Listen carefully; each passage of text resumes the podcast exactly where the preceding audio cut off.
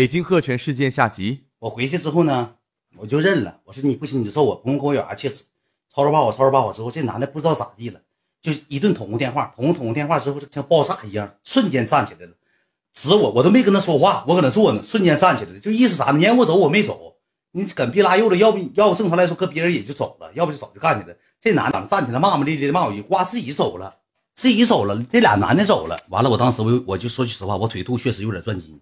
完，我就问那女的，我说啥意思啊？他俩，哎，别勒他俩这个那个啥，是小孩岁数老小了，没没多大岁数，十几岁吧，十九岁、二十岁那嘎溜，没大岁数，别勒他，没事我说不不能一会儿领人回来吧？他说你放心，这个厂子是那个过生日那个他这个朋友啥的，有一哥开的，不可能搁这闹事儿。他说要出去要是惹事儿也是搁外头惹事儿。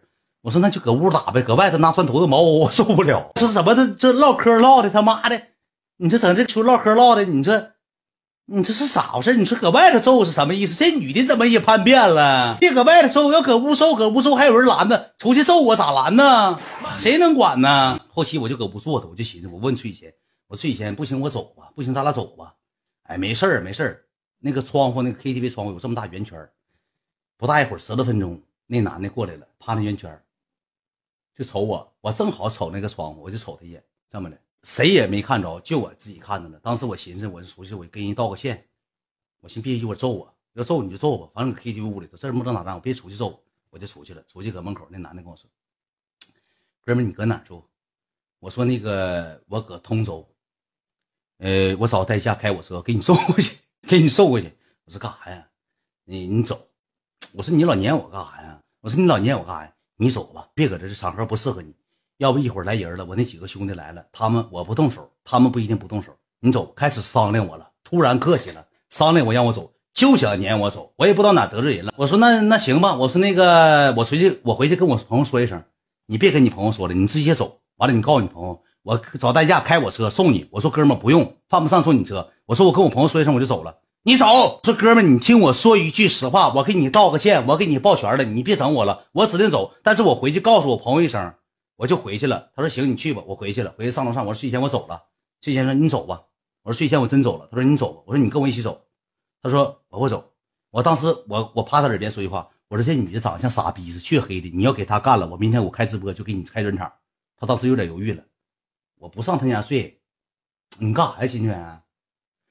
我搁这玩会儿。你不知道过生日那女的相中我了。我不找她，我找过生日那女的。人过生日那女点的男模相中你啥呀？我说你出来，我就给崔雨谦领着，他俩搁门口站着。回去之后我上卫生间，我说崔雨谦，你跟不跟我走？他说那走吧。他说那我也走。他说那我回去取衣服，取衣服。我说这么的就回去了。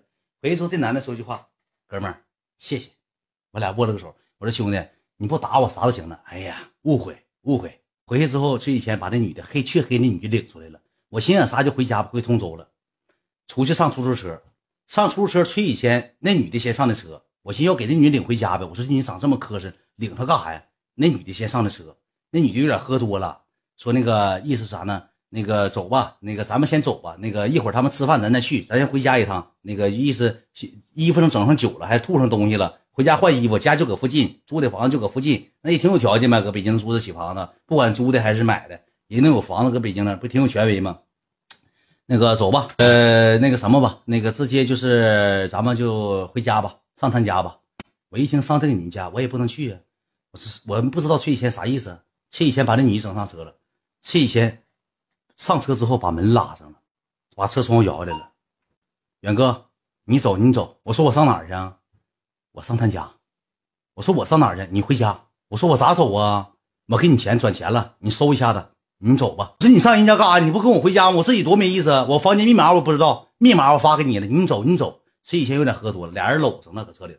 我呱呱拽车门，崔雨先告诉你走走走走走走，师傅走走，我给他拽门没拽门反锁上了，走走，我说你走啥？我说我咋整啊？走走，师傅走走，车呜一下开了，我搁门口傻眼了，就剩我自己了，我咋整啊？我说我咋整啊？我咋整啊？我走走，你是真没眼高低呀？你这个逼走不胖，但是长得黢黑，感谢丁，谢谢丁，不胖，但是长得黢黑，完我自己搁那站着，我就叫了车，他给我转了一百五十块钱，到家一百三十块钱。我就搁车上道上，我就寻思，我给他一顿臭骂。我边回家我打这，我说崔以谦，你记住了，你这辈子不带得好的。我说啥样女的你都不挑，长得缺鸡不了黑，长得死埋汰的，而且一在这个万群当中，剩下那帮女的都一瞅都有钱。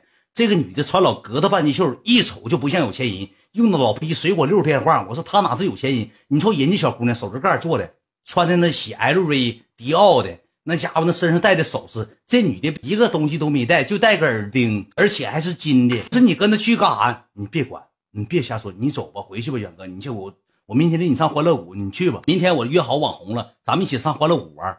我一听欢乐谷，我上北京能上欢乐谷，我就回家了。我搁家躺着，我就睡不着觉，我就想，这妈逼啊，今晚真土逼！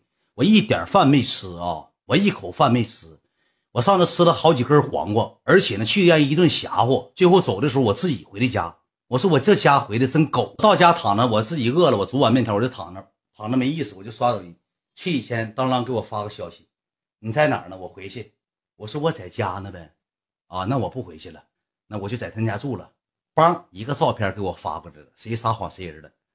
这么大一个大黑飓风，我撒谎儿子，你有崔子谦在这，你问我睡前，给我发大黑飓风，那女的都睡着了，他给人大飓风给照下来了，还行吧？我说这啥玩意儿？凶，我说他说兄弟，我没对不起你，我让你看一眼，没毛病。我说你看给我看这个没用，我说我不看，大飓风黢黑黢黑，当给我照下来，给我扔过来了。谁撒谎谁人了？你问崔前有没有这个事儿？没这个事儿，我出门都让车压死。他给我照个照片，不算太大吧，就是说。这个手指头这么大吧，这么长吧，一轱辘吧，大飓风，大黢黑。你知道他那意思是啥吗？